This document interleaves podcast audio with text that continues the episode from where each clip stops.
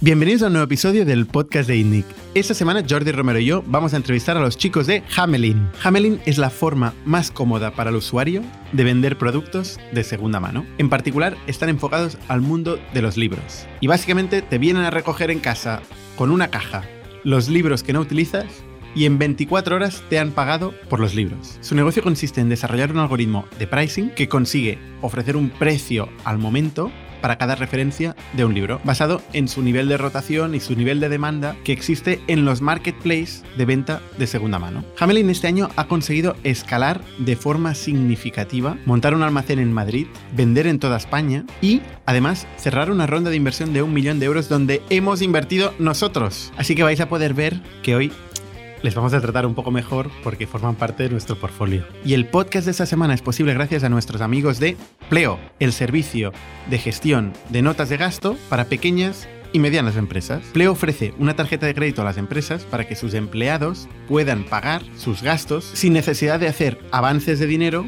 ni trámites administrativos. Las empresas pueden limitar el presupuesto que tiene cada empleado en base al grupo o a los parámetros que cada empresa quiera. Y el podcast de esta semana es también posible gracias a Camalún el servicio de personalización de productos para directores de marketing que quieren hacer campañas promocionales, responsables de recursos humanos que quieren enviar welcome packs a sus empleados y para creativos que quieren montar páginas web y vender productos personalizados, textil, drinkware, libretas, lo que queráis. Y también quiero agradeceros a todos vosotros que durante todo este año habéis compartido el podcast con vuestros amigos, con vuestros conocidos, compañeros de trabajo y que nos animáis a seguir publicando con vuestros mensajes cada día. Os lo agradecemos muchísimo y queremos aprovechar para desearos felices fiestas a todos vosotros. Nosotros volveremos en 2022 y sin más, os dejo con la gente de Hamelin. Bienvenidos a las historias de Startups de ITNIC, un podcast donde hablamos de startups, negocio y tecnología. Bienvenidos una semana más al podcast de ITNIC. Yo soy Bernat Ferrero. Hoy estoy con Jordi Romero y con Valentín y Federico de Hamelin. ¿Qué tal? ¿Cómo estáis? Muy bien, Bernat, encantado. Muy buenas. Muy bien, por fin. Por fin nos, nos vemos aquí. Eh, Hamelin es un proyecto donde hemos invertido eh, como ITNIC, eh, que pasó por, por las sesiones de los jueves, ¿no? Eh, vinisteis ahí a, a pichear. Correcto. Y ahora nos contaréis un poco lo que hacéis. ¿Cómo conocisteis ITNIC? ITNIC, pues yo lo conocí, eh, yo lo conocí por el podcast, eh, recuerdo, lo pasé hace bastante tiempo, ¿eh? No sé decirte, pero yo creo que al- en algún momento me llegó algún capítulo del podcast, algún episodio, y a partir de ahí me encantó y me enganché. No recuerdo cuál era en concreto, pero, Sí, pero por- fue así. Por un lado, lo algún vídeo nos había llegado alguna vez, lo habíamos escuchado un poco. Y luego, cuando empezamos a montar la empresa y a realmente investigar a fondo, fue cuando pues, tuvimos que plantear, oye, ¿cómo hacemos una ronda? ¿Cómo hacemos esto? Que, digo, vamos a ver qué, qué es lo que ha hecho el resto del personal, ¿no? Y fuimos al final viendo cuáles eran los podcasts buenos en España y este era un poco el de referencia, ¿no? Muy bien, muy bien. Eso es empezar muy bien, muy fuerte. Oye, ¿y, y cómo, cómo llegáis eh, a un jueves de ITNIC? ¿Cómo, qué, ¿Qué pasó? ¿Cómo es este proceso? ¿Y y dónde estáis y de dónde sois también? Relevante. bueno, somos, somos, eh, a ver, nacimos en Sevilla, somos los dos de Sevilla, lo que pasa es que Hamelin, la empresa la tenemos en Madrid. Está fundada en Madrid, donde tenemos las oficinas, almacenes, etcétera, etcétera.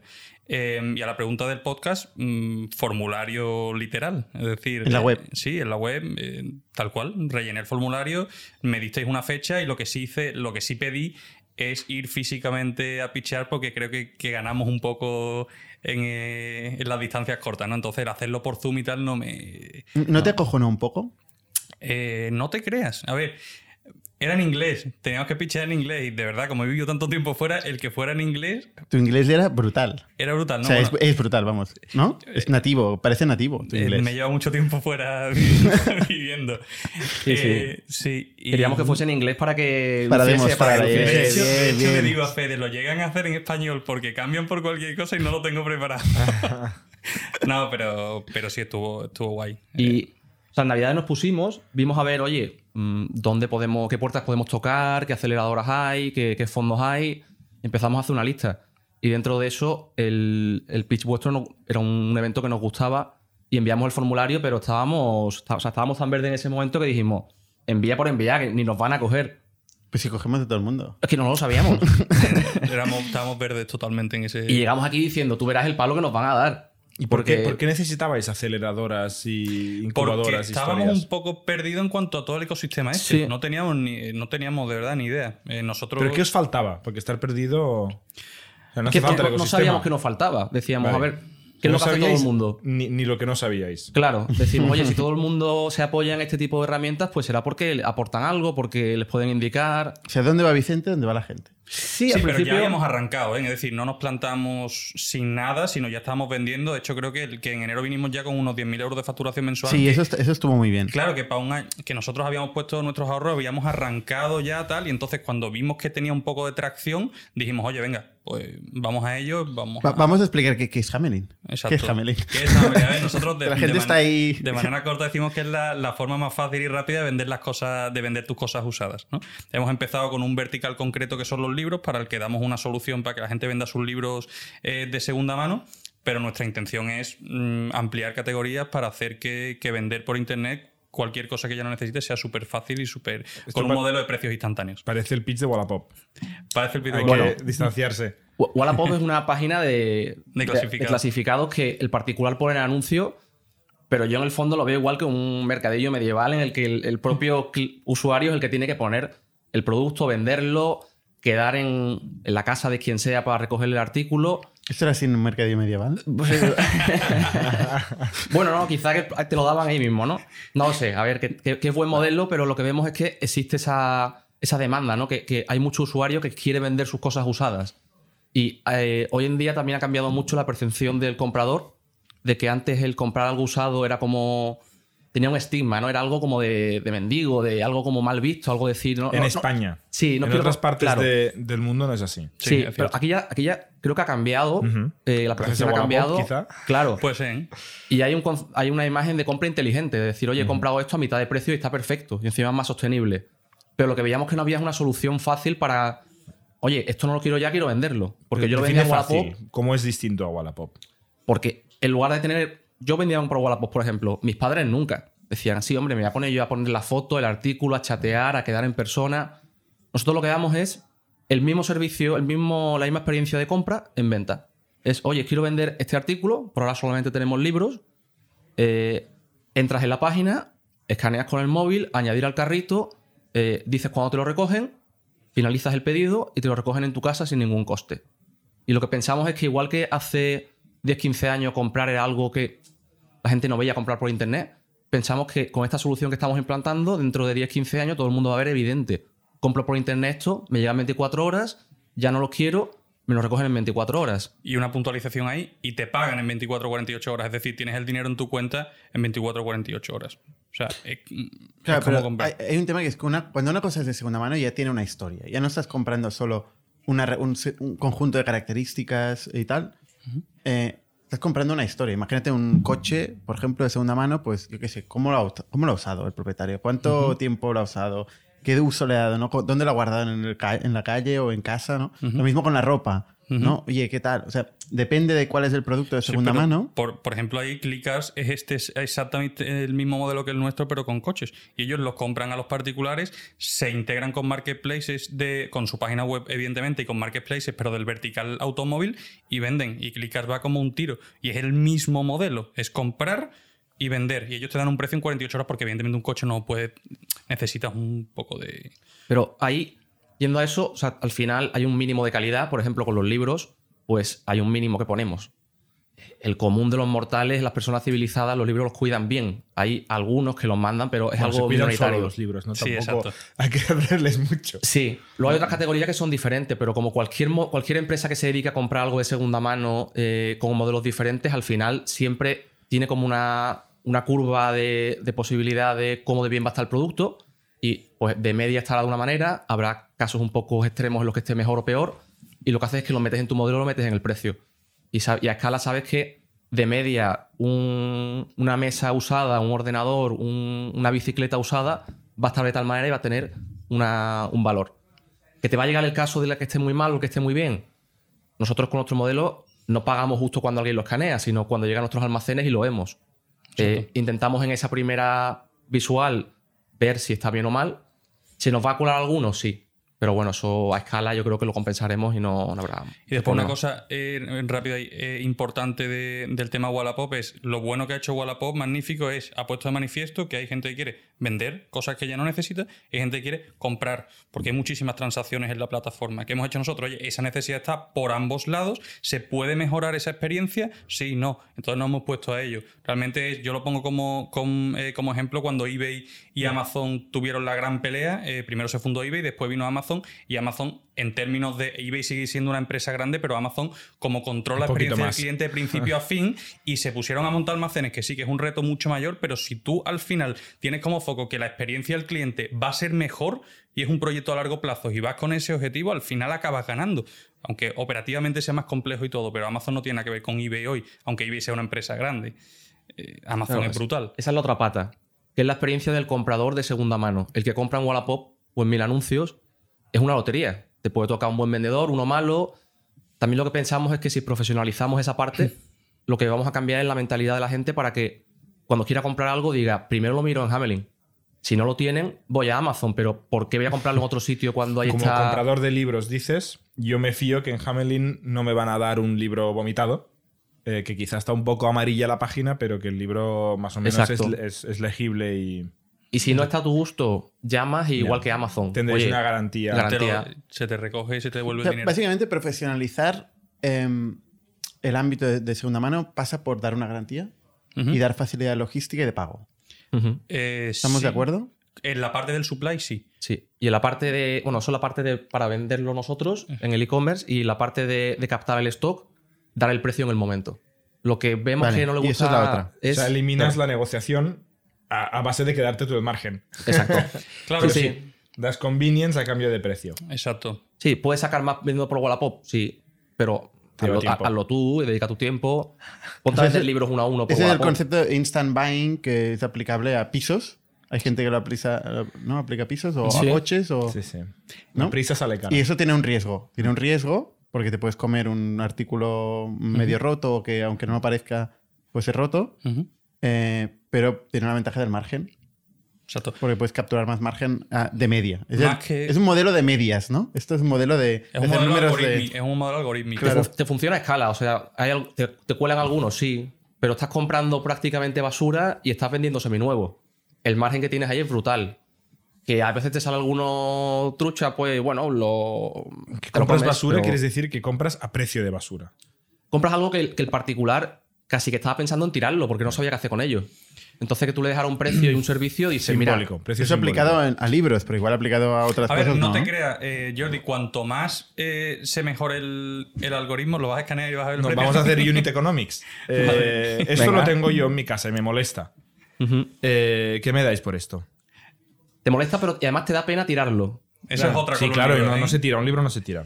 Eh, de media estamos pagando unos Bueno, 36 esca- céntimos. escanealo. Escanealo a ver Pero, pero un momento, antes, antes de esto, porque los economics son, son muy importantes y muy interesantes. No veo el pero estamos todavía en que, o sea, habéis hecho un pitch diciendo de productos de segunda mano.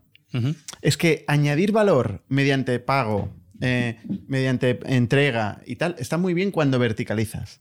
Porque te puedes especializar en este tipo de artículos. Pero de hecho, Wallapop lleva intentando hacer esto y no lo ha conseguido, o le ha costado mucho. Eh, entonces, vosotros empezáis en un vertical, que es libros. Luego, en vuestro plan futuro tenéis hacerlo para otros verticales. Pero no estáis ahí todavía. No. Cada vertical tiene su problema, pero lo que sí hemos hecho ya con este vertical es preparar tanto los sistemas como la operativa para que sea multicategoría.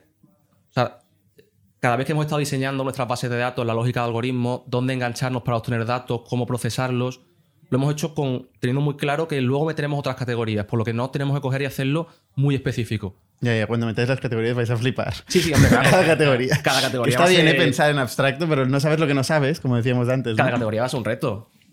Claro, Sí. claro.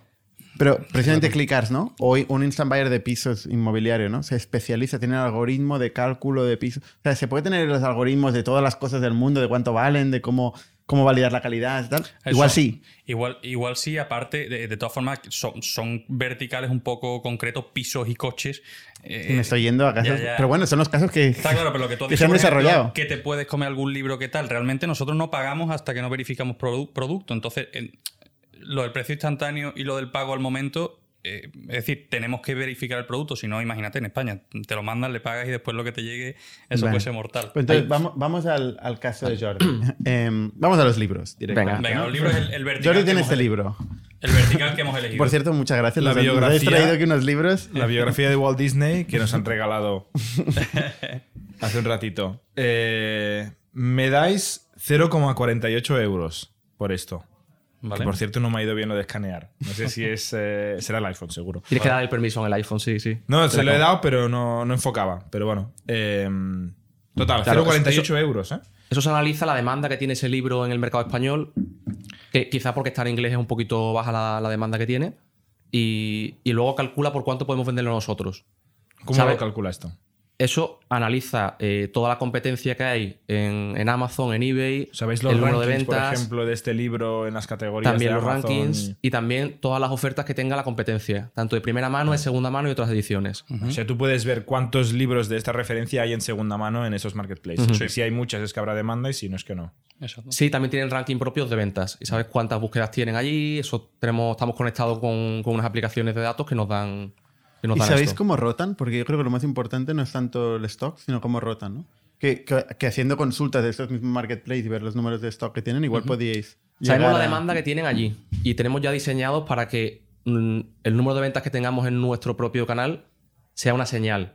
Ahora mismo tenemos, es que no llegamos a un año completo, entonces nos falta ese track record todavía, pero lo tenemos planificado. Lo que sí podemos hacer a través del escaneo es elegir lo que compramos. Es decir, no, no son estos modelos en los que la gente te envía todo y tú ya tal, sino nosotros filtramos lo que el cliente sabemos perfectamente que nos quiere mandar un libro de Walt Disney. Si nosotros sabemos más o menos ese libro, cuándo vamos a poder venderlo, eh, cuando un segundo usuario escanee ese libro, podemos decirle, oye, en este momento no podemos comprarlo, es decir, para no sobrefocarnos en la misma referencia. Me dirás que no. Si te pido el precio, me dirás no. Exacto.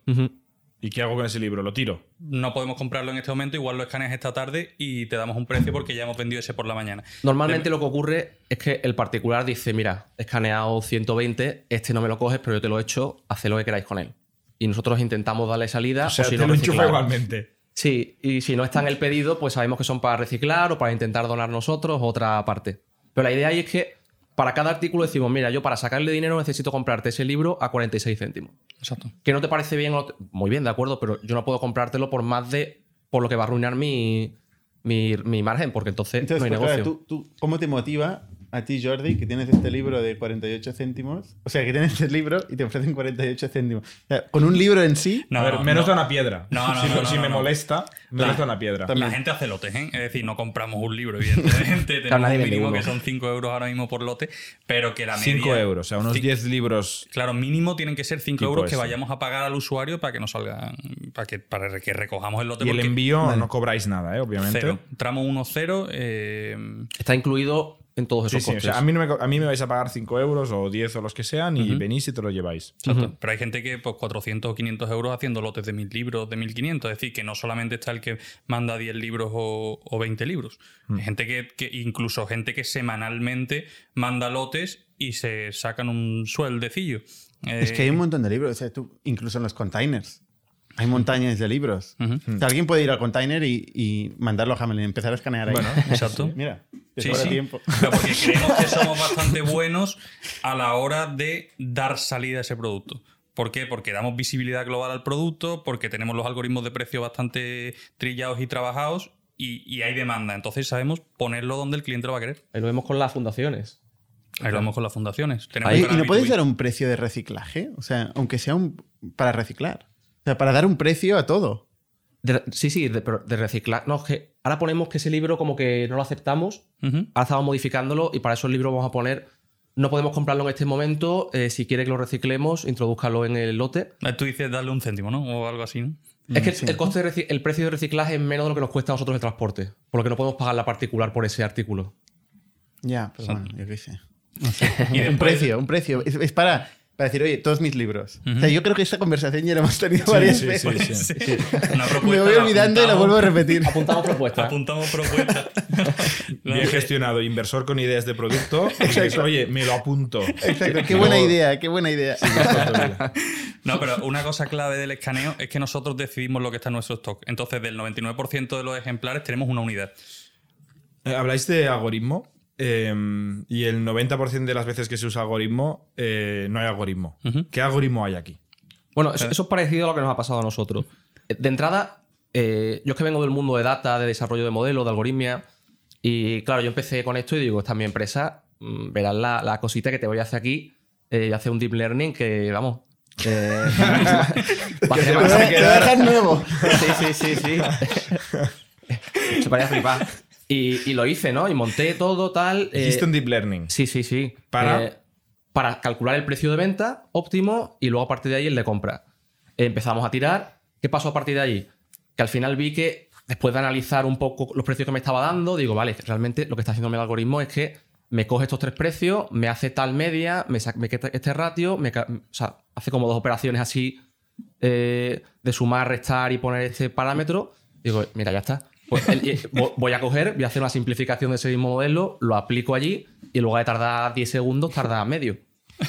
O sea, hiciste un algoritmo de deep learning, viste que te hacía un promedio, una división y una multiplicación, y luego programaste esto en una línea de código y ya, y ya no hay deep learning. Básicamente. Por favor, todos los emprendedores de AI, escuchad este trozo. Es Un muy deep importante. learning, Un deep learning. Pero sin, sin haberlo hecho antes no lo sabía. Claro, una vez Bueno. hecho, podía haberlo. Sí, podía También haberlo tenemos supuesto. el deep learning de aquí, ¿no? Bueno, pero Eh, eso evolucionará ese modelo. eh, Sí, lo que pasa ¿Por es qué? que. Porque, perdona, ¿eh? ¿Cuál, es el, ¿cuál es el deep aquí? O sea, ¿cuál es el big data?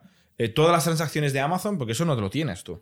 Las vuestras son poquitas, desafortunadamente todavía no hay trillones de transacciones. ¿Cuál es el big Eh, data? bueno, tenemos las ofertas que, que están en Amazon todos los días, las ofertas que están en eBay todos los días. Pero por libro. por libro. Y Pero por, y- no, por libro y por, y por vendedor de cada libro. Si un vendedor lo tiene hoy y mañana no lo tiene, Lo que quiero decir es que hay un long tail de data más que un big data, ¿no? O sea, cada libro es su mundo y para cada libro hay poquita información. Relativamente. No es big.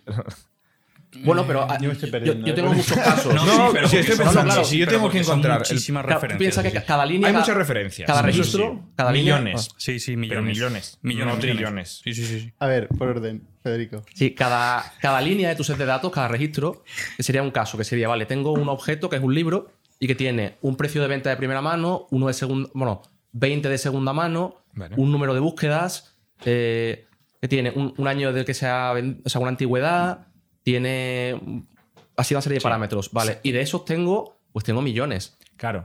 Pero cada libro es un mundo.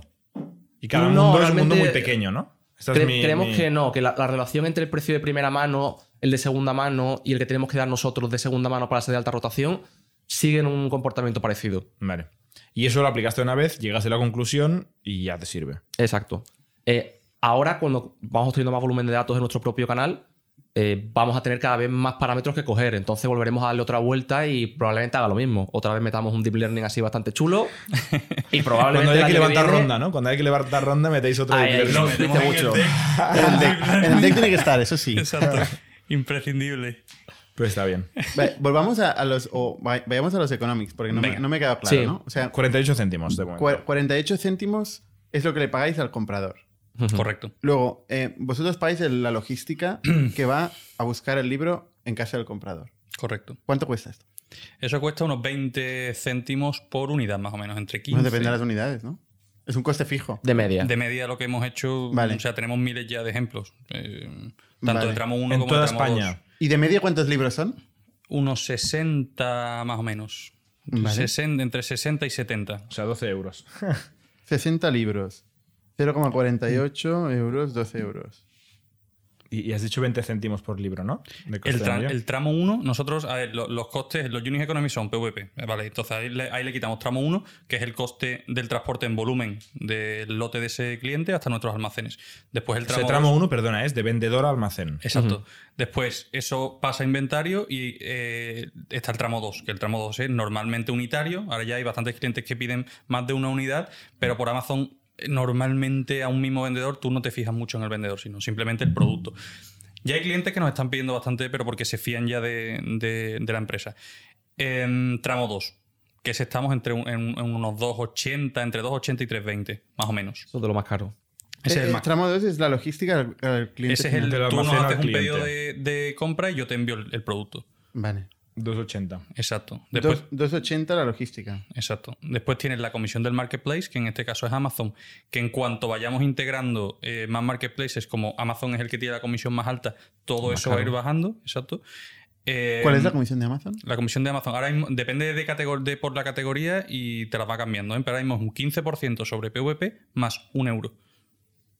Este más de un euro, 1,01. joder, Ese más un euro te rompe, te, te mata. te mata. Para libros te mata. Exacto. Y ¿Eso no se puede negociar? eh, Con Amazon no se Con negocia. Amazon. ¿Hay alguien al otro lado? Presentamos a Jeff luego. Sí, sí. Con Amazon no, se negocia. no se puede hablar. frase- Eso está puesto en, en la oficina, en la entrada, ¿no? en la entrada. Y después, bueno, el Se negocia haciendo integraciones con la competencia, ¿no? O sea, exacto, exacto. marchandos de Amazon, Exacto. todo lo que O podáis. sea, al lado del Exacto. cliente lo es todo, tienen el proveedor es nadie. Es que normalmente los marketplaces tienen un. Mm, Van o a cliente o van a proveedor. Claro. Suelen tratar muy bien a una de las dos partes, pero a la otra no. En el caso de Amazon es el cliente 100%. No, 100%. 100%. Ahora el negocio que te da es fantástico. Te da mucho tráfico eh, y gente que, bueno, ya lo sabéis vosotros, que va a comprar. Y entonces, bueno, pues, además un commodity, eh, teniendo un buen precio y teniendo visibilidad, eh, lo vendes. Como dices, el, el libro. El producto es un commodity, realmente te da igual el proveedor que te lo Pero el libro comprado a vosotros es el mismo que comprado a otro. Exacto. Claro. Vale, entonces, ¿el precio de venta medio cuál es? 10,96 ha, ha sido este último mes. Este último mes. Sí. 10,96 es el precio medio de, De venta. un producto de segunda mano. Ujú. Un libro de segunda Es caro, ¿eh? ¿No? Claro. No sé, digo yo. Es más barato ¿Cuánto que. vale el- un libro hoy en día? ¿Cuál es el Unos medio? 20, unos 20. Va, depende del libro, ¿eh? Este sí, este parece caro. No, No, pero ver, de media. Los ponen las editoriales. tapa blanda No, y tal. no, este es caro también. 8 o 9 No. euros, ¿no? No, ¿Qué pero. va? de- Este es No, no, no, no. O sea, el criterio. no- Bueno, a ver, abro Amazon, ¿no? Lo, va a pesar ahora. Hombre, tapa blanda es más barata que. Normalmente tapa blanda es más Sí, que pero tapa dura, del ¿sabes? papel libro. malillo. Pero a ver, de segunda mano no, porque juegas Además con es escasez. viejo este. Juegas con escasez. Es que segunda mano puedes poner en algunas referencias el precio que te da la gana. Hemos vendido libros por 100 euros ¿eh? y 120 euros. Y lo hemos comprado Claro. por 10 céntimos.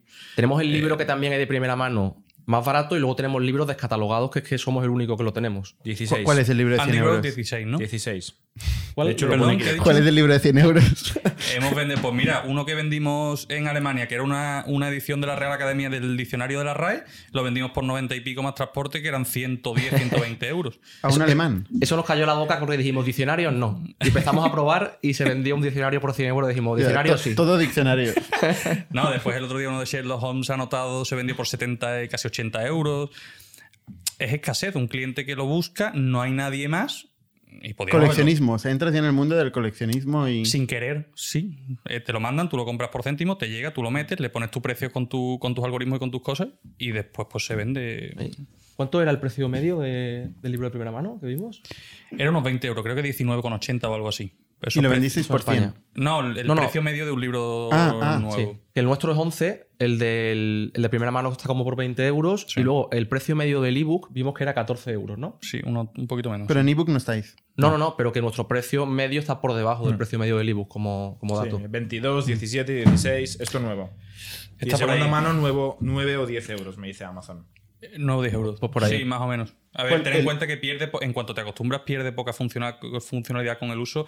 Te acostumbras a comprar libros de segunda mano Ya, y es que. Sí, sí, claro. si el proveedor es de fiar, mm, no tiene es el mismo producto. Sí. Es que no tiene más. Tú estabas mirando precios. Yo estaba mirando El, precios. el de la tapa blanda que decías. El de Andy Grove. El de Andy Grove. Es más barato. Es Eh, más- 16. 16 euros. Ah. Este 22.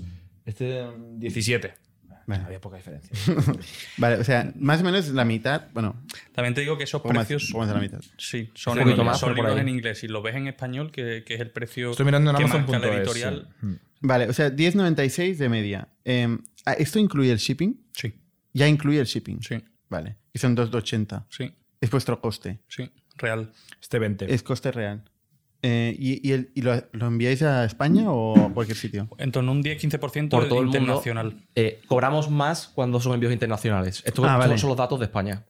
Vale. Ah, pero la media sí está hecha total. El, el 10,96 es, es real, con todos los pedidos. O sea, si lo compran desde Italia, tú ya sabes que lo compran desde Italia y el precio que ofreces es más alto porque incluye shipping, que es más alto. Exacto. Normalmente el precio será el mismo, lo que pasa es que el transporte es lo que cambia, ¿no? Se le pone, O depende sea, de el algoritmo más. incluye esto también, ¿no? La, Bueno, no, la pero hay, estimación de pricing. Para el, pla- para el cálculo inicial sí, pero luego realmente es algo operativo. El, que el propio comprador, si está en un sitio o en otro, pues le aparece un euro más, un euro Vale. menos. Exacto. Pero sí, eh, lo que has preguntado, Bernard, en torno a un 10-15% lo vendemos fuera de España. ¿eh? Eh, Chile, hemos vendido a más de 30 países este año ya. Eh, Chile, México, Estados Unidos, eh, Finlandia, China, Taiwán. La Vale. gente se mete en el punto es, en Amazon.es, a comprar ese producto y a pagar pues una barbaridad en transporte porque no. Pero esto es solo porque no lo encuentra nuevo. Porque obviamente es mucho más caro mandar un libro a Chile Claro. que comprarlo ahí de un distribuidor local. Eso nos hemos dado cuenta de que Nuevo. en España sí que hay mucha librería que tú puedes ir a buscar libros en, en español o, o, mm, de escritores de aquí. Pero en Finlandia, el que quiera un libro tiene que meterse en Amazon España y buscarlo. Entonces tenemos menos competencia porque lo- a nivel local no hay otros vendedores. En español. Claro. En castellano, exacto. Ujú. O sea, ¿tenéis la, la web en inglés? No, Eh, no. no, no, no. No, Amazon. eh, buscan en español Por y Amazon. compran en español. En Ah, por Amazon, vale. Claro, ten en cuenta claro. que al haber tantas referencias en un long tail, de- eh, te aporta mucho valor el que tengan muchas referencias diferentes, porque Claro. en el libro hay muchas referencias. Entonces, si ellos lo ponen en Google, igual al mexicano de primeras no se mete en el punto es eh, a buscarlo, seguramente lo ponga en Google. ¿Qué pasa? Que el libro le sale en Amazon y nosotros somos el en Amazon.es se meten y nosotros somos el vendedor. Damos servicio de envío al país donde ellos están, entonces Vale. compran. Y no estáis en Amazon.mx. Todavía no, Vale. pero estaremos pronto. Febrero se estima.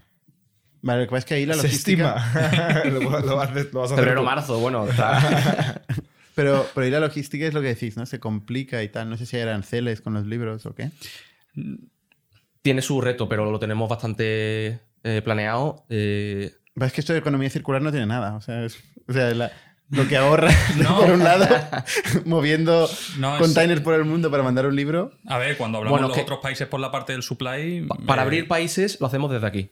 Entonces, eh, la idea es que en México al principio enviamos desde España. Y enviamos a lo mejor, hombre, no, no vamos a enviar pedidos individuales, sino que te envío un palé una vez a la semana con las ventas de esa semana. Y el vendedor pues tendrá Eso 7 cuando tengáis días, volumen. 8. Claro. Claro. Luego, cuando ya haya más ventas, lo que haremos es tener un almacén allí que capte supply y envíe.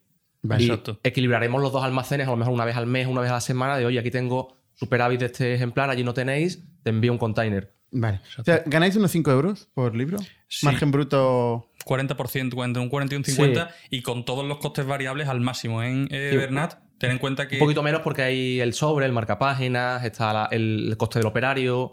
Pero se nos queda un cuatro y medio. 40% por ahí. ¿Cuál es? ¿Cuatro y medio? Sí, en torno a 4, un poquito menos, 4,3 o algo así. Vale. Y luego tenéis un, un conjunto, bueno, tenéis un balance con un conjunto de libros ahí. Exacto. Lo que pasa es que el coste es bajo ¿El coste de qué? del de, producto. No, que- de almacenarlo. Bueno, el coste almacenal, eh, sí, realmente es bajo. Es bajo. Ten en cuenta que tienes más de 100.000 referencias en una nave que tenemos ahora mismo de unos 1.000 metros. Eh, Sí, yo me acuerdo en la discusión con Juan, Jordi y tal. es- Ujú. o sea, el- eso es lo que nos aterraba un poco, ¿no? El, hostia, ¿y este stock? Este, este almacén enorme que está ahí con dinero. Pero poco dinero. Es que Poco dinero, bueno, poco dinero marginalmente por libro, pero Sí, en conjunto. Total, en total. el que venda, 100 el que venda 100.000 micrófonos libros a, o- a medio euro son 50.000 euros. Sí, mm, Sí, pero que el que venda artículos de electrónica y compre stock, pues ha comprado cosas a lo mejor a precio medio de 50 euros y lo vende a 60. Y tiene ahí bloqueado un capital enorme. Nosotros comprándolos a 30 céntimos, se nos.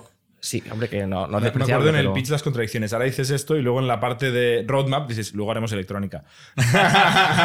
Es el Lo que argumento pasa es que el precio residual, el precio al Cada que compras tiene lo suyo. con respecto al precio de venta va a ser igual que el libro. Pero la clave ahí está en el algoritmo, que- o sea, el algoritmo. El, todo el sistema de cálculo, un algoritmo también es una suma, ¿eh? No, no, es un algoritmo, sí, sí.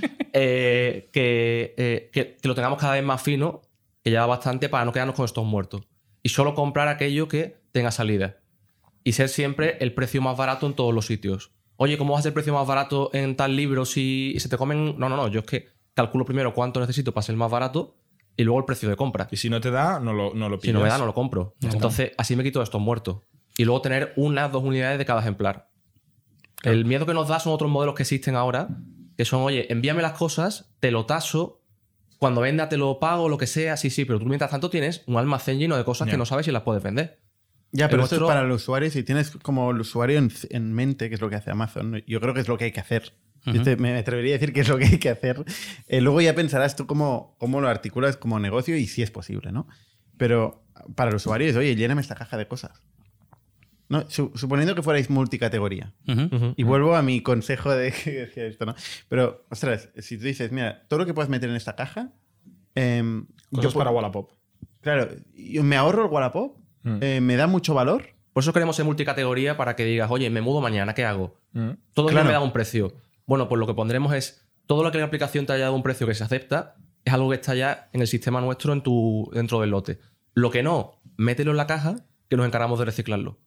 Entonces, tal y como llega a nuestro almacén, lo que está dentro del sistema pasa para adentro, lo que no está va para reciclar fuera. Ahora hay enciclopedias, yo me acuerdo cuando me mudé, que vivía con mi padre, teníamos como seis o siete enciclopedias eh, que nadie se las tragaba porque estaban desfasadas todas y está todo en internet y pesaba eso un rato, ¿eh? Claro. O sea, ya me dirás tú si te llevas las Vale, siete pero es una solución concreta que todavía no sabemos cuál es, que es cómo darle valor al cliente para eso, para lo que la aplicación no le dé un precio, cómo facilitarle la vida. Pues una, una opción será esa, no sabemos si sea la mejor o habrá Pero yo que creo que aquí hay dos hipótesis. ¿Seréis capaces de hacerlo en el futuro? En caso de que sí, podéis empezar a tasarlo hoy. Si es imposible en el futuro, pues entonces ya no tiene sentido, ¿no? Imposible, ¿no?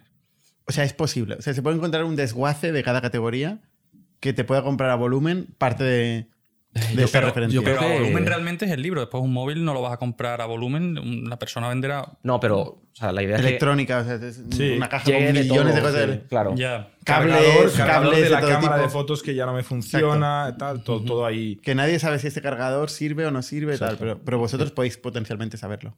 Hay que Con el algoritmo. Habrá, productos que podamos sacarle dinero reciclándolo, otro que simplemente es, oye, échalo en la caja, eh, que sí, que me estoy comiendo yo el coste del transporte, pero si me estás pasando mm, una silla, un ordenador, dos cuadros, una lámpara, eh, tus libros, Un trozo de pizza te va a llegar.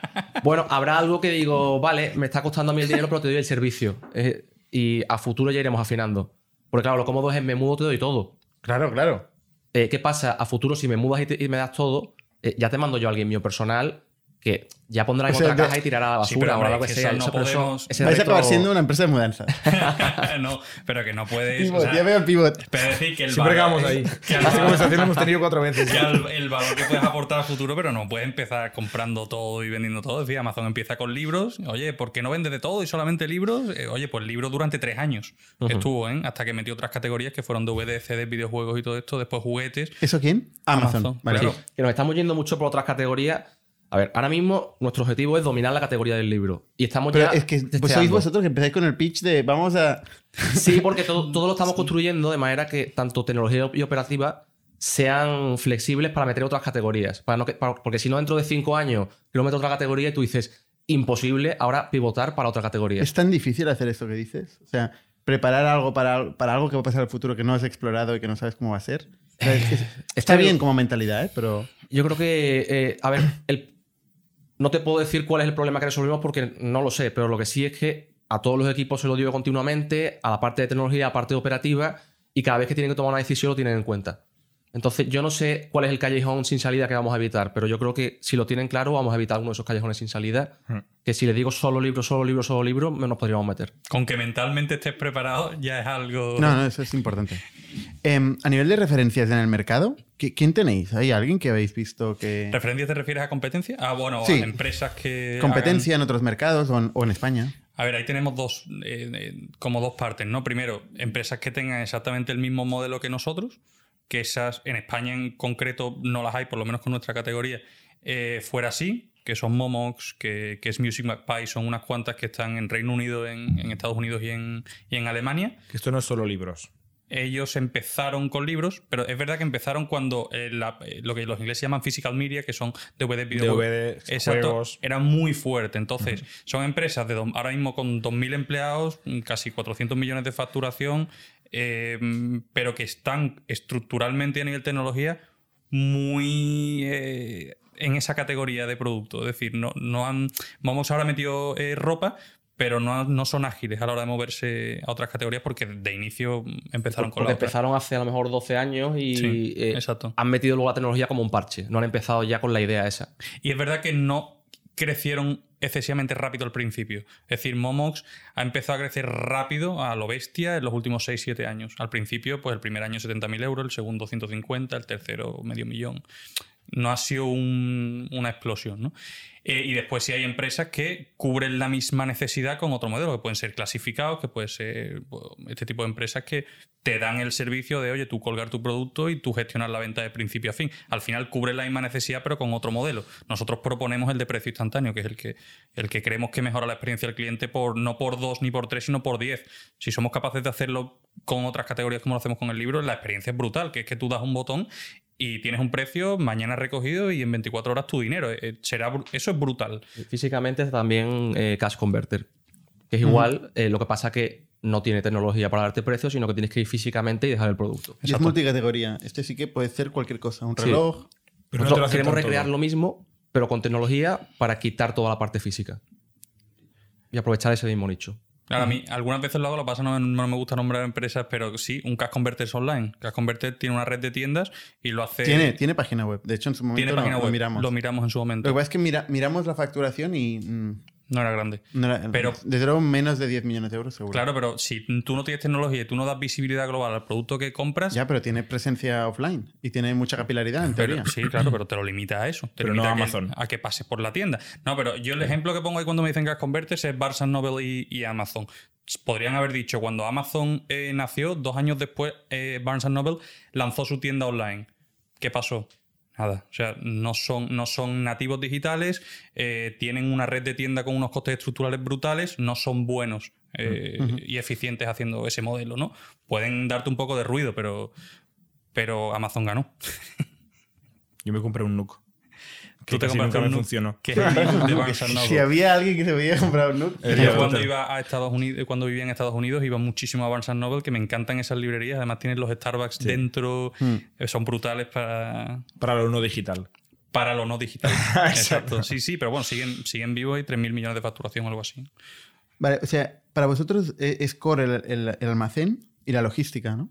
Eh, O sea, sí, vuestros patas a, ni- a nivel de operación. Hay, movemos hay dos patas, algoritmo. tecnología y Y, operación. pre- y precio.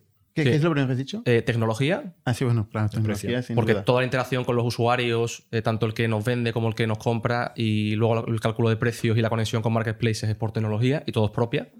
Y luego la operativa, para dar ese servicio como de tienda de primera mano que queremos controlar todos nosotros.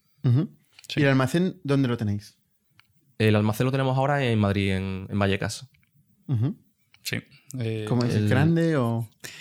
Tiene unos mil metros cuadrados más o menos. Pero bueno, ya estamos pensando en el próximo. A ver, le decía a Jordi antes que es grande cuando lo ves cuando está vacío es muy grande. cuando lo vas llenando cada vez más chico. Y se nos hace, cada vez que entramos ya decimos, uff, nos quedamos sin sitio. Ahí ¿eh?". empezamos en, en mi casa a principio de año con un, bueno, eh, unas pequeñas salas en mi casa de la oficina en la que estábamos los dos y luego el trastero. Y cuando vendíamos un libro, pues había que ir desde el séptimo que es mi casa hasta el menos uno que está el trastero, coger un libro manualmente e irnos a correo andando a enviarlo. que Era muy, muy interesante. Eh, luego nos pasamos a un, a un pequeño almacén de 50 metros o algo así, ¿no? Sí. Eh, eso estuvimos allí unos dos, tres meses. Luego pasamos, cogimos el almacén de al lado, otros 50 metros, y en- lo llenamos como en un mes y dijimos, oye, no podemos ir así, vamos a dar el siguiente salto. Y ya fuimos a uno que es de 1000 metros, con 300 de oficina y ya con capacidad para, para crecer. Sí, porque cada mudanza después era un horror. Y lo que sí hicimos, que ha dicho Fede al principio cuando empezamos, eh, que eso sí es gracioso, es decimos, oye, se venderán libros de segunda mano, no teníamos ni idea. Decimos, vamos a probar, pusimos nuestros ahorros, hicimos hasta un MVP pequeño y lo que hacíamos era, nos metíamos en eBay y en, y en mil anuncios. Buscábamos gente que vendía sus lotes de libros, porque hay gente en mil anuncios que dice, vendo 300 libros, tal. Yo los llamaba, los llamábamos, negociaba por teléfono un precio medio por libro, decía, oye, 20 céntimos, tal. Y nos íbamos con el coche a un montón de sitios. para- Almería. Ah, bueno, Jerez, ah, hemos estado en Jerez, hemos estado. eh, íbamos a por los lotes de libros, claro, pues decíamos, oye, tenemos que tener una muestra relativamente relevante que diga, oye, si tienes, yo qué sé. Terminamos en cada sitio. Claro, mil libros, los subes, se venden, no se venden, tal, para hacer pruebas, ¿no? Os tomasteis en serio lo de do things that don't scale, ¿no? Two things don't scale. Exacto. Eso la gente Ahora se lo toma demasiado, demasiado en Se ha pasado de la raya. sí, sí. sí. Como todos los mantras, como el Lean Startup y como todo, Todo, se todo, abusa. Y luego hay que decir de- que no, que no había para tanto. Exacto, exacto. No hagas MVPs, haz productos. Exacto. Vale, y entonces, en el almacén, eh, ¿qué- ¿quién tenéis ahí? Eh, tenemos, no, todo el mundo está allí. La idea es de, por ahora nuestra Los visión, programadores. También, claro. A o sea, ver, tenemos oficina Buena y suerte, ¿eh? Buena suerte. Seguir, lo hablábamos, sí. seguir Sí. metiendo programadores en el almacén. En Vallecas. Bueno, es que el- al final En los, toda la parte de operativa no utiliza un sistema de logística externo ni nada. O sea, también es el sistema propio. La propia plataforma nuestra que ve el cliente tiene una parte de atrás que es con la que trabaja el operario. Que también revisa allí todos los lotes de libros. Para hacer las etiquetas, para encontrar el libro, todo eso es sistema. interno. Claro. Entonces, al final lo que vimos es que lo interesante es que el programador entienda el problema que tiene el del almacén. Ahora estamos eh, 18 y es viable. A futuro ya veremos qué hacemos. Pero ahora mismo tenemos pues la mitad de las personas en oficina, la otra mitad en almacén y comen juntos, desayunamos juntos. Oye, el pone un ticket de que tiene un problema, vale, pero no, se queda simplemente ahí, sino que el programador a lo mejor baja a planta y se pone a hablar con el, con el operario y le explica, mira, se me queda pillado cuando hago esto. Eso tiene mucho valor. Es, la ventaja que tiene la- la- ser pequeño. Exacto. Eh, cuando empieza a crecer en volumen, te pierdes, o sea, pierdes todas estas ventajas. ¿no? Tienes que comunicar, explicar, o sea, reproducir esto de esta reunión, esta conversación con los espaguetis de la comida, Claro. No, y que reproducirla a- digitalmente con sistemas de gestión de tareas. Bueno. ahora en Vallecas estamos a 10 minutos del centro. Entonces el programador, venga, sí, un 3-2, voy 3D a la oficina, vale, bien. Cuando cogemos el almacén siguiente más grande, pues ya hay que irse de la M30 a la M40, el programador ya no quiere, aparte necesitas contratar a 40, 50 programadores, habrá que cambiar, pero por ahora podemos permitirnoslo y... Vale mucha pasta de 40 programadores. Ya, ya. El- No, no, ya. lo que se va en sueldos es, es tremendo. Vale, pero bueno, una cosa importante que no, hemos que no hemos comentado antes es el sistema de precios instantáneos lo que hace a nivel, porque ya estamos con un poco con operaciones, ¿no? De mover paquetitos, es que el cliente etiqueta lo que te va a llegar a ti al almacén. ¿Qué hace eso? Que tú cuando te llegue a ti el lote del cliente ya tienes en sistema todo ese producto. Pues lo etiqueta como si el libro ya tiene código de barras. Claro, pero bueno, él te hace el trabajo. Vale, o sea, es eso, quieres decir, que te da el inventario de lo que te llega. Claro, lo tienes ya inventariado en claro, sistema. tiene el producto, pero no está en otro sistema. Exacto. Sí, sí, Sí, sí, sí. lo puedes tener hasta vendido antes de que llegue. Vale, correcto. ¿Sabes lo que te digo? Entonces, cuando llega, eso ya está todo metido que a nivel operativo quita muchísimos pasos. De, oye, no sé, voy a abrir la caja y no sé lo que hay aquí en la caja. Pero el operario lo abre, vuelve a escanearlo, el sistema le, le abre la ficha y dice, oye, está en buen estado, tenemos unos niveles de estado que ponerle, y una vez le da el ok, eso ya pasa a pagos si, y si para vuelve a escanearlo, ¿por qué le pedís al usuario? Dice, Perdona, ¿eh? que, o sea, veo la ventaja desde un punto de vista de operación, pero no desde el punto de vista del cliente, ¿no? ¿Por qué le hacéis escanear si luego lo volvéis a escanear? Bueno, para darle el precio y decirle, o sea, la experiencia esa de añade al carrito las cosas, ve lo que te vamos a pagar y te lo recojo yo porque tú lo has escaneado, yo sé que te lo quiero comprar, si no, no te lo recojo. Claro, por- para, para dar un incentivo, ¿no? Si no, sin el precio no. Bueno, y para ver si me merece la pena recogértelo. Bueno, ambas. Claro, y después porque a nivel, cuando, como hay que revisar cada producto, cuando el operario de, de almacén tiene el, el lote de libros, eh, él tiene delante la- el listado de los 105 libros que ha enviado el cliente y no tiene que machear, es decir, lo escanea para que le abra directamente la ficha del producto que tiene en la mano porque él es el que le está poniendo el estado. Si no, tendría que, sería un, sería un follón. Vale, entonces, gente que trabaja en el almacén, pero que son realmente de almacén, o sea, no, no contemos los programadores y marketers y tal. O sea, gente de almacén, ¿cuánto ten- ¿cuánta gente tenéis? Mismo hay 7, ¿no, Fede? Eh, El, bueno, estos dos son más de control, más bien 5 o 6. ujú. O sea, O el encargado. de estos 5 euros o 4,3 euros de margen bruto, no habéis imputado sí, sí, los está imputado ¿Sí? 10 céntimos por libro. De picking. Ujú. Vale. Lo tenemos calculado, la hora, el tiempo que tienen que dedicarle a cada libro y.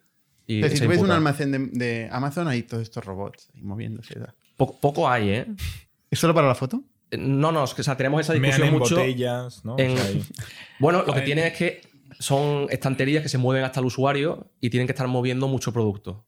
Y comentamos que probablemente, bueno, lo hemos estudiado mucho, que es porque crecieron muy rápido y entonces compraron una empresa que tenía ese sistema y metieron eso porque tampoco tenían otra capacidad en ese momento.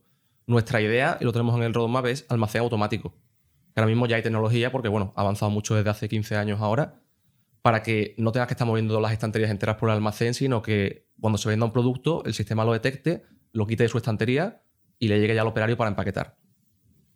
Es parte de nuestra, de nuestra Y eso visión. da igual si es un libro o es un... Volvemos al multicategoría. Claro, claro. Solo las se claro. complica. farmacias, ¿no? Lo de que te va a Robot buscar la cosita y te la deja en la Mira, mesa. ese es un buen ejemplo de Amazon- qué significa tener en mente lo que vamos a hacer en multicategoría. Pues a la hora de plantear el almacén o plantear cómo va a ser la extracción de estanterías, necesitamos un tipo de, de caja estándar con diferentes tamaños y no hay que pensar solo los tamaños del libro, sino hay que pensar, oye, ¿cuál va a ser el tamaño de la herramienta, del deporte, del resto de categorías? La de- tele. De electrónica, de infantil. y, y un cable USB. Claro, entonces hace falta diferentes tamaños y hay que tener eso en mente a la hora de diseñar el almacén. Pero Amazon lo ha hecho lo mejor que ha podido, pero es que ha crecido tan rápido. Lo de Amazon ha sido. mm, compró Kiva Robots, que es la empresa que después. Pero. Pero el objetivo es crecer igual de rápido. estos. sí. Más rápido. Más rápido. Sí, porque no, no, en lugar de mover la estantería entera, la idea es que el sistema sepa qué producto se ha vendido y lo saque. Eh, Oye, y vosotros dos sois los dos fundadores de, Correcto. de Hamelin, ¿no? Sí. ¿Cómo, ¿Cómo os conocéis? Fede y yo nos conocemos desde toda la vida.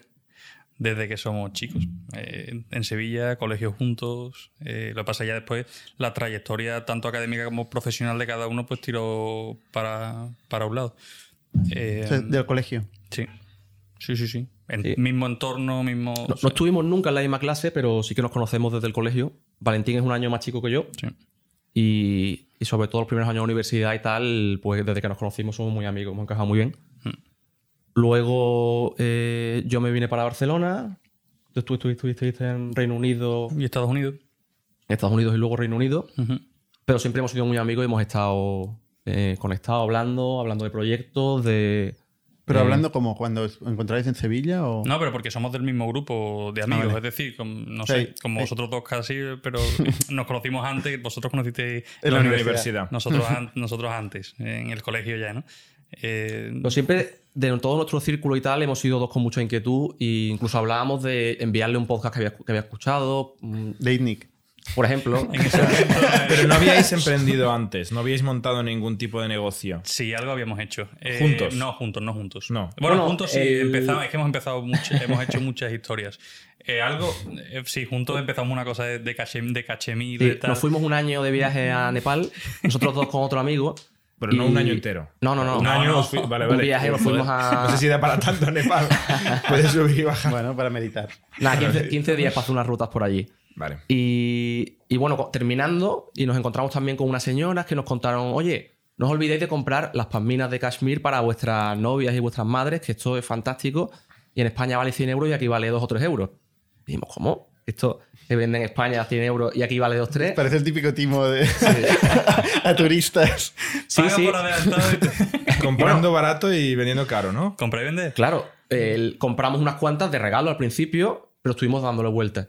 Y diciendo, mira, ¿por qué no? Aparte, tenemos mucha inquietud. ¿Pero qué era esto de, que has dicho? ¿Unas qué? ¿De Casemir? unas como estas bufandas de finas de, chica de Vale. eh, y son de, de la, de la lana esta de Vale, Kashmir, sí, que, es- que Casemir es súper sí, fina. es lana buena. Claro.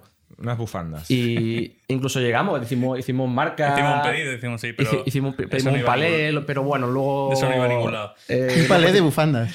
Un Sí. palé- y de cajas. Del Lo, Nepal. lo tenéis en el almacén ahí, ¿no?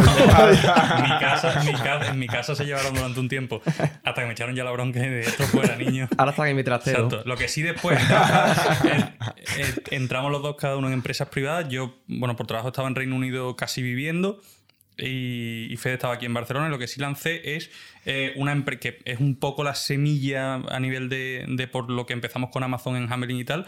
Es una marca que se llama Hood, que eso sí es de- lo tendréis en LinkedIn, que, que es una marca nativa de Amazon. Y la lancé cuando mi trabajo allí ya en, en una empresa privada que trabajaba eh, se volvió un pelín monótono después de tres años y medio por ahí. ¿Qué hacías?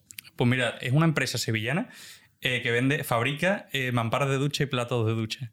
Eh, ¿Qué pasa? Que mi- yo llegué de la universidad cuando tenía 22 años o 23 en, de Estados Unidos, me contrataron y estuve encargado de abrir el mercado italiano y el mercado de Reino Unido, desde cero, desde montar almacenes hasta el equipo comercial, porque vendían a empresas, eh, B2B hasta la PNL de cada, de cada mercado. Eso llegó un momento en el que empezó a facturar unos 2 millones y medio, 3 millones de euros entre los dos mercados, pero claro, ya el trabajo se volvía un poco, necesitaba un poquito más de caña. Y entonces vi eh, en, un, en un artículo de, de prensa de Estados Unidos, no me acuerdo de qué, de qué revista era, las empresas que más rápido están creciendo del estado de Nevada, creo que era. Y vi una empresa que hacía soportes de, de, de videoconsolas y de accesorios para videoconsolas para la pared. Para la Play, para la Xbox y todas estas, ¿no? Entonces digo, coño, digo, lo quiero para mí. Lo voy a comprar y el transporte costaba más que el soporte. Digo, en serio, digo, bueno, voy a ver a alguien en España que esté vendiendo esto y me lo compro. Y no había nadie. Entonces digo, vale, pues lo fabrico yo. Entonces compré todos los modelos del americano, me los traje aquí. les trillé el, el diseño y los. Y lo, y, eh, Te un- inspiraste, quieres decir. ¿Cómo? Te inspiraste. Me inspiré en ellos. los, y, lo, hice incluso un PrestaShop y todo. Y lo que pasa es que, claro, yo, yo trabajaba, entonces yo no tenía en mente, digo, vale, si es un PrestaShop entran pedidos, hay que preparar pedidos y enviarlos. Entonces digo, bueno, los subo a Amazon y en Amazon se empezaron a vender, pero, pero se vendían solos. Y entonces, bueno, ya ahí casi, casi, bueno, eso avanzó, lo que pasa es que yo seguía trabajando, ya después eso pilló la pandemia y estábamos con inquietudes tal, nos fuimos a Madrid y nació Hamelin, pero eso se ha, se ha quedado activo hasta... Pasa que... ¿Te los compraron todos? Los soportes que. Sí, hice hasta tres o cuatro pedidos de 500 unidades y se vendían todos. ¿eh? Lo que pasa es que me parecía, no, no podía estar en dos cosas, sobre todo con lo que te requiere una empresa al principio. Y Hamelin me pareció una idea que podía tener muchísimo más potencial, pero eso ha estado facturando hasta, hasta hace poquito. Y a- aparte es la semilla de por qué eh, ¿Cuánto Por la facturado? parte de comercio Lo de los soportes. en un año facturó 20.000 euros. Pero bueno, es poco, pero eh, con stock estuve menos de medio año. Es decir, estuve rompiendo stock continuamente porque todavía. Al no lado de las bufandas estaba, ¿o no? Al lado de la bufanda, exacto. Y luego- Estaba en tu libros casa en esa habitación. Está en mi Y- casa. Y luego pues, libros. Y Ese es un tip para los emprendedores que nos escuchen que hay mucha gente que dice, oye, no hay ideas, no sé qué, no tengo ideas. Ay, Bueno, no, no, no. Hay Quien quiera las bufandas están por un módico precio. Sois un poco diógenes, ¿no? Entonces, tenéis. Bueno, tú Eso la tienes- Ahí están los común. negocios parados. Y, y luego, por unir la historia, eh, bueno, yo soy ingeniero industrial, lo que pasa es que luego, me, cuando descubrí todo el mundo de data, diseño, algoritmo, me, me encantó. Y, y me puse a aprender por mi cuenta. Me encantó el mundo de programación, que yo había programado un poquito en C, un poco en algunos lenguajes de ingeniería, de, ingeniería, de configuración de maquinaria, pero no, no algo que fuese muy operativo para mi día a día. Entonces ya me metí en Python, empecé a aprender también sobre eh, todo lo que es diseño de algoritmos de deep learning, toda esta idea que se puso muy de moda y me, me apasionó. Y, y estaba trabajando en Barcelona aquí. Me vino una empresa, estuve un par de años, pero todo ese momento, bueno, parte del motivo por el que dejamos la empresa esta de las bufandas es porque me salió otro trabajo aquí, Valen también. Y digo, bueno, mm, estoy un poco verde en este tema, me viene muy bien, pero voy a aprender unos cuantos años en empresas por aquí. Ya veremos luego si montamos algo en unos años. Y, y por ahí iba. Y ya llegó el momento, estaba aquí en una empresa en la que veía que iba muy lento para lo que yo quería hacer. Y parte de ello era porque iba por proyectos, tal. Entonces mi padre tenía una empresa, consultánea, que hacía temas de transformación digital para el sector sanitario. Y yo digo, oye, pues mm, utilizando este instrumento me monto yo una unidad de negocio y todos estos proyectos que me preguntan continuamente por aquí os lo doy yo de servicio. Porque veo que internamente en las empresas ya no, no tiraba. Ahí, eh, eso lo preparé todo a final de 2019 y eh, dejé mi empresa y todo en febrero de 2020. Eh, lancé ya la mía y me fui para Madrid a montarlo. Y con, con contratos para todo el año 2020. Empecé el primer proyecto, todo muy bien. Lo que pasa que a las dos semanas de estar allí en marzo em- llegó la pandemia y los clientes me dijeron que mm, en vista de la situación iban a cancelar todo el presupuesto de más de, de nuevos proyectos este año, que lo que estaba firmado bien, pero que lo demás para 2020 nada. Que fue, fue complicado. Pero bueno, como llevábamos ahí tiempo hablando Valen y yo, fue cosa de decirle, mira, eh, estos proyectos que tenemos aquí en el cajón, estas ideas, ese, oye, queremos hacer algo de comercio electrónico, vender a través de Amazon, unirlo con mi conocimiento de data, de algoritmo, predicción, cálculo de precios. Nosotros hablábamos mucho sobre ideas de negocio y esta parte de e-commerce ya la hayamos tanteado. y dije, bueno, pues Recommerce, ¿eh? e-commerce. Que lo has soltado aquí como... Vale. Re- eh, lo puedes Ah, llamar Definición. reverse commerce, comercio a la inversa, o lo- es como realmente es reverse commerce. Vale. Igual que compras por internet, vender por internet es el particular. Vale. que es nuestro modelo. Ahí fue cuando estuvimos hablando. Y él estaba ya muy quemado en su empresa. eh, también con el Brexit, el que llevaba todo Reino Unido, pues se le estaba poniendo la cosa un poquito más desagradable. Y dije, bueno, pues mm, eh, eh, yo me voy a lanzar. O sea, tengo otras ideas, pero si te vienes, montamos esto, vamos a probarlo. Y, y ahí fue cuando te viniste a Madrid y, y empezamos a. Primero, lo que hemos contado antes, de ¿Por qué comprar. Madrid? Eh, yo estaba, yo somos de Sevilla los dos. El- yo estaba en Barcelona y quería moverme o a Madrid o a Sevilla, también por estar más cerca de, de mi círculo. Él también quería venirse. Al final dijimos, mira, Madrid punto medio. Nuestro negocio requiere mucha logística, está en mitad de la península.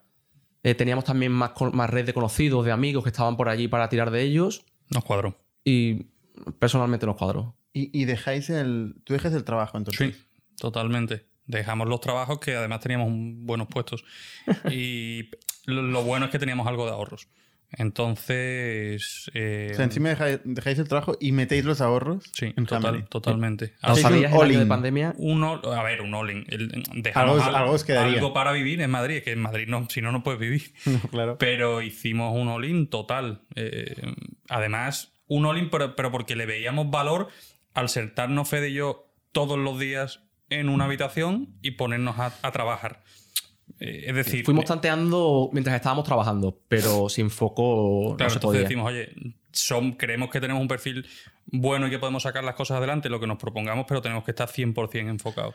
Entonces, bueno, Sí. lo dejamos todo. vamos. Hay amigos que a lo mejor son todos programadores o todos comerciales o todo. Pero él y yo teníamos que. ¿Cómo os definís? Entre... Bueno, yo soy Eh, más el, el- el- el tecnológico, más de análisis de operaciones, optimización y más eh, de estar yo metido en mi sótano diseñando cosas. Y, y Valen es el comercial y como, bueno, al final es el que, el que habló con vosotros, el que convence a la gente en ese aspecto, el que lleva la- las ventas. Pero no es el CEO. El CEO es Fede. Pero eso no lo tuvimos claro, no lo tuvimos claro hasta. Nos pusimos a trabajar, cada uno en su área. Eh, lo que pasa es que después, por la tipología de empresa que estamos montando, tiene mucho sentido un perfil de, CEO como. O sea, que el CEO tenga un perfil como el que tiene Fede. Bueno, a ver, el CEO es el líder, ¿no? Es el último líder. Sí. Ujú. Una cabeza proyecto. mucho más ordenada que la mía a nivel de optimización, a nivel de. si- eh, El perfil. Independientemente del proyecto de que sea y de tal, ¿no? Si arrancamos, él, él tenía el rol de CEO porque en la etapa inicial el CEO lo que hace es vender el proyecto, Mm. sobre todo a la parte de inversores, y yo estaba de CTO con la tecnología. Lo que pasa es que luego el rol de CEO, cuando empezamos a contratar a gente, pues eh, yo tenía, era mucho más rápido a la hora de llamar a alguien y decirle, oye, deja lo que estás haciendo y vente. Eh, soy más lanzado para ese aspecto. Y, luego hay que controlar, pues con- conforme crecía el equipo, es, pues oye, 18 personas que tienen que llegar a su hora, exigirles unos resultados. Hay que pensar cómo dirigir la empresa a nivel de optimizar la- las operaciones, que estaba mi pata de ingeniero industrial y de optimización de procesos. Y luego tenemos un desarrollo tecnológico que hay que tenerlo en la cabeza. Entonces, en ese aspecto yo era más, más fuerte y, y- y lo decidimos poner así. Y Valen Pero sigue con el rol de- públicamente lo, lo tenéis un poco con- confundido, ¿no? No, Porque en LinkedIn, en LinkedIn tú ¿Tú no eres tienes founder y tú eres ecofounder.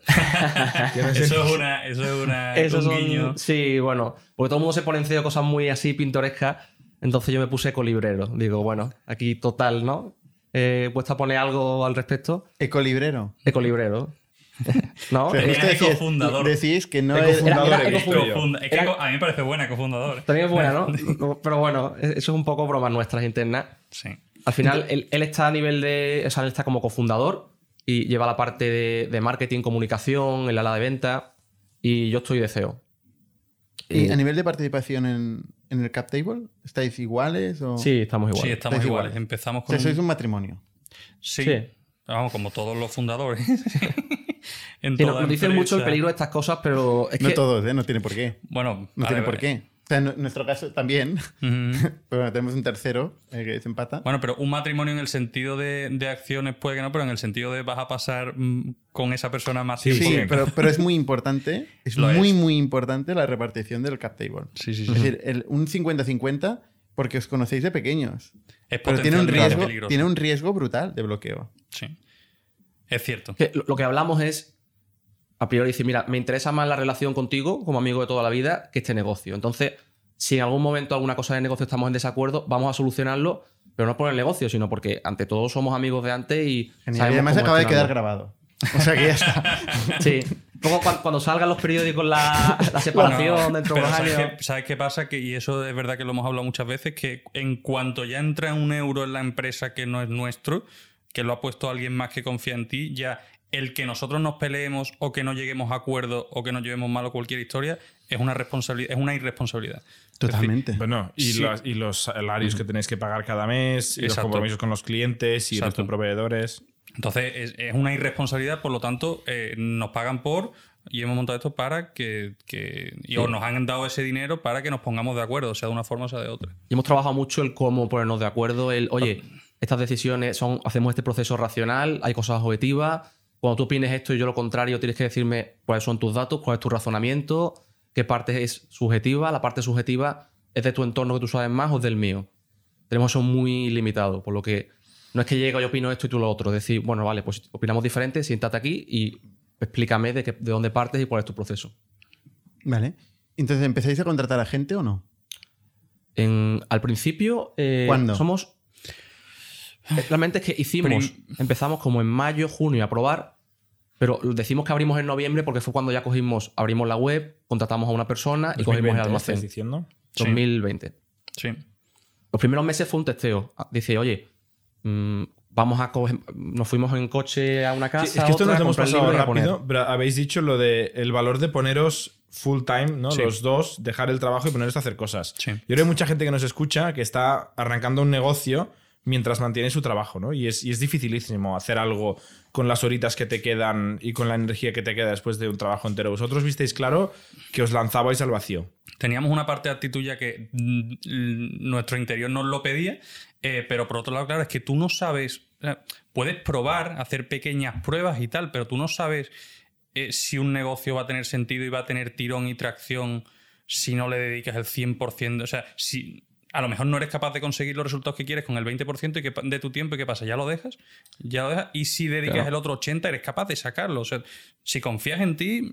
Es Y- que la gente que tiene que testear mucho eh, y tiene que experimentar mucho antes de lanzarse, casi mejor que no se lance. No. Porque la certidumbre no la tendrá. Sí que es verdad que cada uno tiene un grado distinto de, de- de necesidad de convencimiento o necesidad de input para convencerse.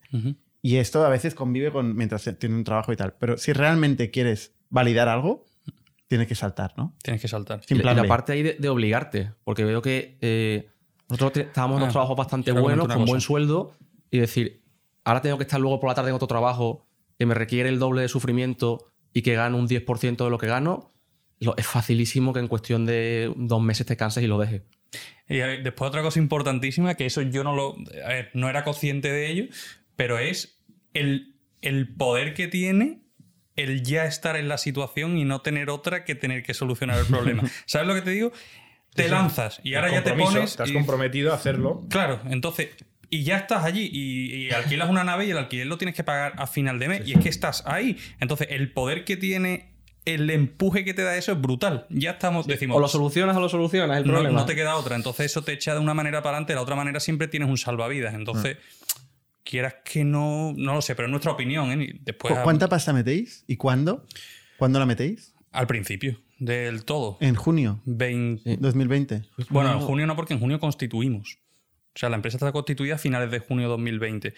Eh, empezamos a poner dinero cuando empezamos a desarrollar, que creo que es en octubre, no, eh, durante ver, el verano. Al principio, sobre todo, ponemos eh, mi casa, tu coche, nuestro, nuestro trabajo. Eso en las escrituras está. No, pero es que no hay un El momento en boli. que tú digas, oye, cojo 30.000 euros y Bueno. los pongo, sino que conforme iban saliendo cosas íbamos poniendo el dinero. negocio, los gastos que tenía era el, el MVP que nos hicieron de la parte del front de la web, que digo, yo, yo te desarrollo todo detrás, lo que es front de la web y eso ahí no, no puedo. Eh, y luego comprar los libros y los costes operativos. Lo demás, al final, eh, entre los dos sabíamos hacer de todo lo demás y con nuestra, pues te digo, pon- mira, mi trastero es el va a ser el almacén, mi casa va a ser la oficina, tu coche va a ser el transporte. Con eso tiramos. Y fuimos poniendo dinero conforme, oye, pues para gasolina, para comprar estos libros, para estos envíos, fuimos poniendo poco a poco.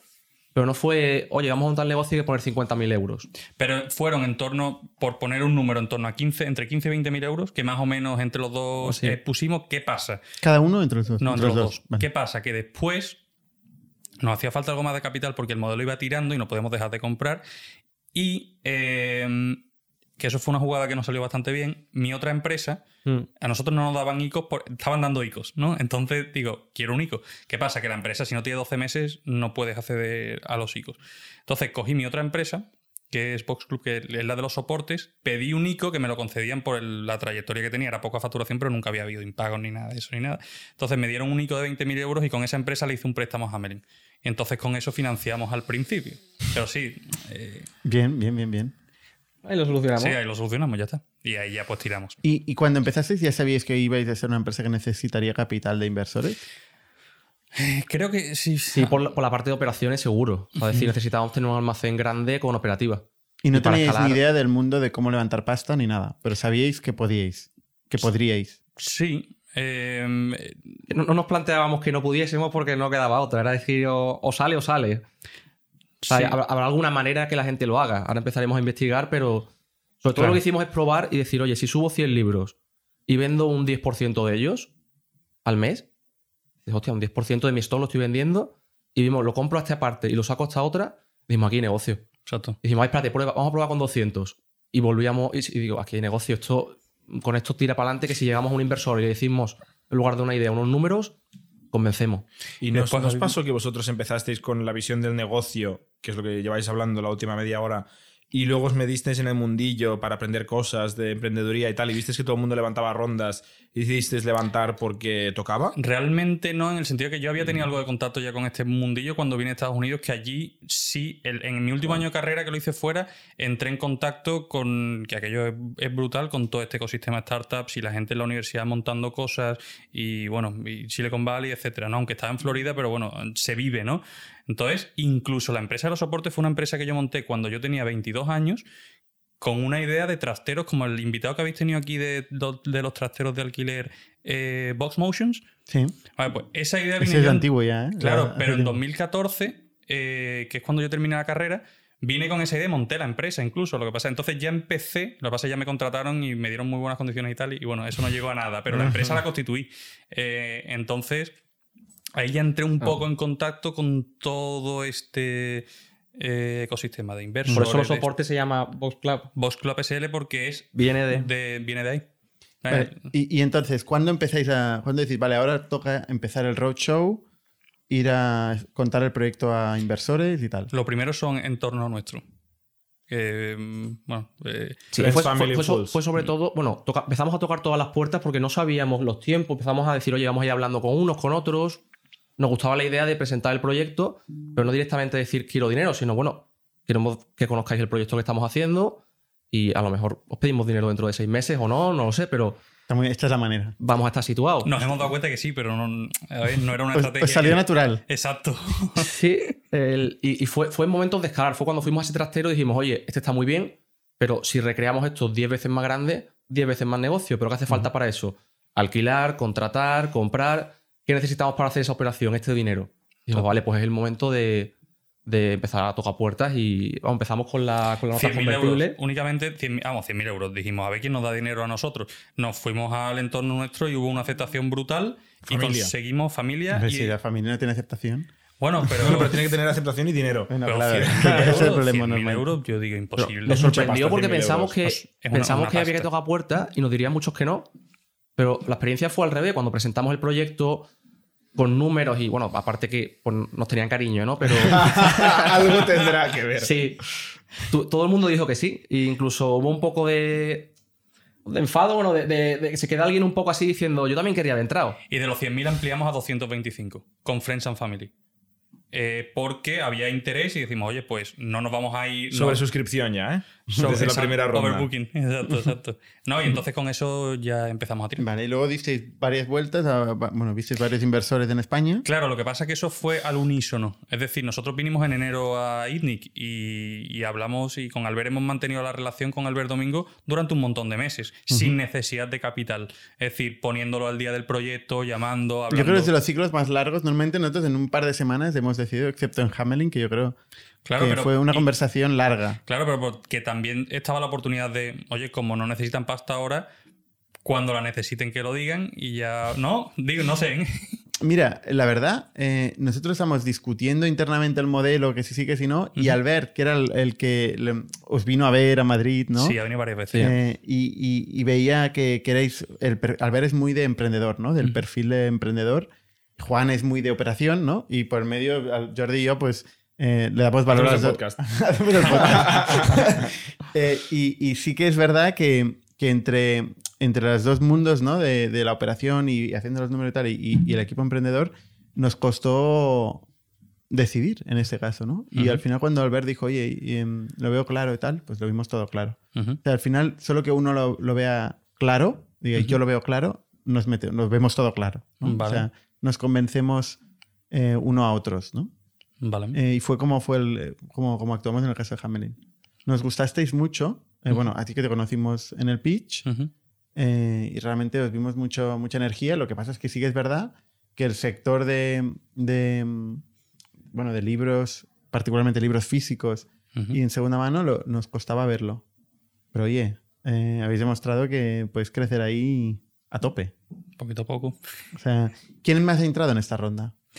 Ha entrado Caviedes, habéis entrado vosotros y ha entrado Angels Capital de, de Juan Res, de lanzadera. Sí. ¿Y qué tamaño es la ronda? Eh, 500, de Venture es 500.000 euros. Lo que pasa es que después, pues, con Enisas y tal, pues cercano, cercano al millón. ¿Y esto hasta dónde os lleva? Buena pregunta. Al CEO. Tira, ¿no? El- Depende de lo que queramos hacer. O sea, eh, esto, esa discusión tenemos, en qué momento damos el siguiente salto. Eso lo que nos permite es, con la nave nueva que tenemos de 1000 metros cuadrados, tenerla montada entera, tenerla llena de stock. eh, aparte del, ahora mismo que estamos integrados con Amazon, integrarnos con el resto de marketplaces más importantes de España y probar alguna categoría nueva. ¿Qué pasa? Eh, al final nosotros lo que vendemos depende del, del stock que tenemos. Mientras más stock tenemos, más vendemos. Por lo que en algún momento del año que viene tenemos que plantearnos el, el salto al siguiente almacén, un por 10 de tamaño, también por 10 de equipos. Luego, apertura en el resto de países. En- tenemos ya un poco en la mirada Portugal, luego todo lo que es Hispanoamérica. Y luego, si alguna categoría en las pruebas vemos que es interesante meterla ya, también escalarla. Entonces, digamos que en nuestro modelo ya hoy estamos dando muchos beneficios y, o sea, no damos beneficios porque seguimos reinvirtiendo, pero en el momento que queramos podemos parar y decir, mira, pues tenemos un negocio interesante a esta altura. Entonces, Eso depende cuando de ya habéis metido necesidad. a, a compañeros de viaje como, Eso como es- inversores, eso esto, no esto se de parar puede. ya... Claro, Eso claro, no. no se Entonces, puede. que no, no es que tengamos una necesidad de capital eh, para la supervivencia porque estemos desarrollando un SaaS, sino que nuestro, nuestro negocio ya en la forma actual funciona. Es Lo que pasa crecer, es que según crecer, la, crecer. la gana de crecer. Y, y- y tenéis ejes eh, geográficos, ¿no? Has dicho, ¿no? Ejes de categorías de producto. ¿No? Y, y, bueno, y profundizar en la categoría donde estáis, donde tenéis espacio infinito, porque es un mercado enorme, ¿no? Y aparte, y aparte geográficos en la venta y en el supply. Porque mm, ahora mismo eh, integración de marketplaces quiere decir que vamos a tener nuestro producto visible en todo el mundo o con muchísima visibilidad, visibilidad global. Pero si quieres vender muchísimo en México, por ejemplo, igual es interesante captar supply allí. Por, Claro. por contestar más y no escapar eh, de forma así muy difusa, queremos vernos a mitad del año que viene con las instalaciones actuales ya al límite, es decir, no cabemos más. El, el equipo, falta un par de perfiles más de programadores, de operaciones, que y seguiremos reforzando. Y luego vernos también a mitad de año con eh, dos marketplaces más integrados, vendiendo a, a Hispanoamérica desde aquí. Y con alguna no, dos categorías que vamos a probar, testeadas y ya funcionando. Y en ese Dos momento. categorías fuera de libros, ¿eh? Sí, Sí. Bien. probadas y estamos ya con algunas testeando algunas cosillas. Y a mitad del año que viene decir, oye, Exclusiva. Exclusiva. bueno, lo- los primeros son physical media, porque es bastante fácil O sea, el meterlo ahí. DVDs, juegos. Sí, DVD de juegos y películas. Música, Música. películas. Porque es bastante similar todo. Y a mitad del año que viene coger y dar el siguiente salto. Decir, oye, pues vale, queremos montar un almacén que sea por 10 veces este. Queremos montar una parte de ese almacén para Portugal. Y queremos tal categoría, darle más caña. Y luego, si estamos con tres marketplaces, queremos estar con 12, 15, los que nos veamos interesantes. Una cosa que habéis dicho que es interesante, volviendo a lo de Do Things That Don't Scale, que decía antes Bernat, eh, que vuestro negocio ahora, por muy pequeño que sea y deficitario, eh, es sostenible, en el sentido de que tú puedes llegar con las tijeras y tienes un pequeño negocio rentable, ¿no? Con lo cual hay algo ahí que, que funciona. Sí. Porque muchos negocios, muchas startups hace cosas que no funcionan Mm. y que esperan que en dos o tres años de repente funcionen, ¿no? O sea, los unit economics no salen y esperan o desean que a veces salgan. En vuestro caso, eso está resuelto ya. Claro. Lo Sí, único que está por resolver porque- es cómo de grande se puede hacer. Sí, porque compras a un precio, vendes a otro, tienes un margen relativamente cómodo, grande, y, y tienes una demanda que sabes que está ahí. Es simplemente adecua tu tamaño a la demanda que vas teniendo y un márgenes brutos y márgenes de contribución positivos Claro, y positivos. relativamente estables. Claro. Solo queda eh, la programación Exacto. y la expansión. Claro, pero es que sí es un costo de oportunidad tremendo el no, el no apretar. No, no es Eh, evidente. Bueno, claro. no levantarías inversión si no, No, tuvieras eh. una, una ambición muchísimo más grande. Sí, pues si no, estaríamos fecillos y, cuatro más y punto. Y nos quitamos de lío. Nos quitamos de lío. Entiendo que iréis, en la siguiente ronda iréis fuera, a, si, si necesitáis capital. Pues ¿O no lo sé, nada, planteado? porque cada vez hay fondos aquí más... Más, Más grandes, ¿no? Más Porque grandes. nu- Nuestra experiencia ha sido un poco rara. Porque todo el mundo nos contaba que íbamos a llamar a todo tipo de puertas, todo el mundo te iba a decir que no, y que entonces mm, tienes que dar vueltas por medio mundo. Nosotros hemos llamado cuatro o cinco puertas Sí, pero y ha sido buena la, la experiencia, también porque hemos seleccionado, digo, a esta gente le puede gustar el modelo o el otro. y habéis entonces- tenido paciencia, ¿eh? Porque Sí. en nuestro caso pasaron muchos meses desde Bueno, a la había una cosa que ha dicho Bernard antes que, que tiene mucho sentido, que es el haber forjado la relación durante tiempo. Porque con Luis, eh, con Caviedes fue, exacta- fue exactamente igual. Nosotros hablamos con Luis en marzo o en abril, porque presenté el proyecto en el IS y entonces eh, estaba allí su hermano y bueno, nos contactó él al día siguiente y a partir de ahí empezamos una relación. Pero es que la clave ha sido él, no necesito dinero ahora mismo. Esto es lo mejor. claro, eso es lo mejor, pero al- formaba parte de... Tiene que ser cierto. Tiene que ser. Ahora, claro, si no te la puedes pegar. si, si es un farol, te arriesgas. Pero, Que hay mucho de eso también, ¿eh? Por eso lo digo. sí. Sudando. Eh, oye, y ahora os viene un marketplace enorme del mundo y, y- y os mete 100 millones de euros de encima de la mesa. ¿Qué pasa? ¿Qué pasa? Para comprar, ¿eh? Para Pa- comprar. ¿Para comprarnos o para, Para que comprar lo usemos empresa. nosotros? Bueno, a ver, gratis nadie pone 100 millones de euros. O sea, es para compraros la empresa. Sí, pero para comprarnos, para que trabajemos para él o para integrarla dentro de su. sí. Mm, no lo sé. Estamos hablando de 100 millones de euros. Vale. O sea, que si la vendemos o no la vendemos. Sí. Eh, no has No, dicho no la 20. vendemos. No has dicho 20, has dicho 100, que te has ido. Bueno, No, no, ni. Eh, 100, vamos, ¿eh? No, no, no. Además, lo hemos hablado varias veces. ¿eh? sí. no, Vamos no. a por ello, sí que no tenemos. O sea, no. Primero, entonces, ¿qué, qué hacemos? ¿Nos vamos a la playa a perder el tiempo? Nos ilusiona cada día cuando vamos allí y hace crecer esto. Ese- eso es complicado comprarlo. Quizá dentro de 5 años, de 10 años, mm, digamos, oye, estoy cansando con tal. Ya, Ahora pero 100 mismo, millones para ya, no es lo mismo 100 millones hoy que 100 millones dentro de 5 años, ¿eh? Está Sí, claro. pero aparte vemos que es que hemos dado con un nicho y, y- y- y es que estamos creciendo. Y, y este tipo de empresas que, que hemos dicho de referencia en Estados Unidos, en Reino Unido, en Alemania, son enormes. Eh, y partían de empresas bastante analógicas que han metido tecnología como parches y aún así son facturaciones de 300, 500 millones anuales. Nosotros creemos que podemos hacer eso y tirando del mercado hispano tenemos ahí un, un campo abierto para cogerlo. Entonces, eso es solamente con la categoría del libro. Luego nuestra, nuestra idea es ir metiendo otras categorías y que podemos hacer un gigante que revolucione todo lo que es la compra online. Que tú digas, primero entro en Hamelin a ver si lo hay de segunda mano, luego entro en Amazon. Y cuando me aburro de algo, se lo vendo a Hamelin. Eso no existe ahora y creemos que dentro de 10, 15 años va a ser evidente que puedes comprar algo de segunda mano con servicio de tienda de primera mano y cuando te aburres de eso, lo vendes igual de fácil que lo compras. Mm. Entonces esa oportunidad queremos aprovecharla. Y además nos va la marcha, nos gusta la tensión del día a día de una empresa de una empresa de este tipo. Somos inempleables. Ahora ya otro- somos inempleables. Ahora ¿no? somos inempleables en cualquier otro sitio, creo.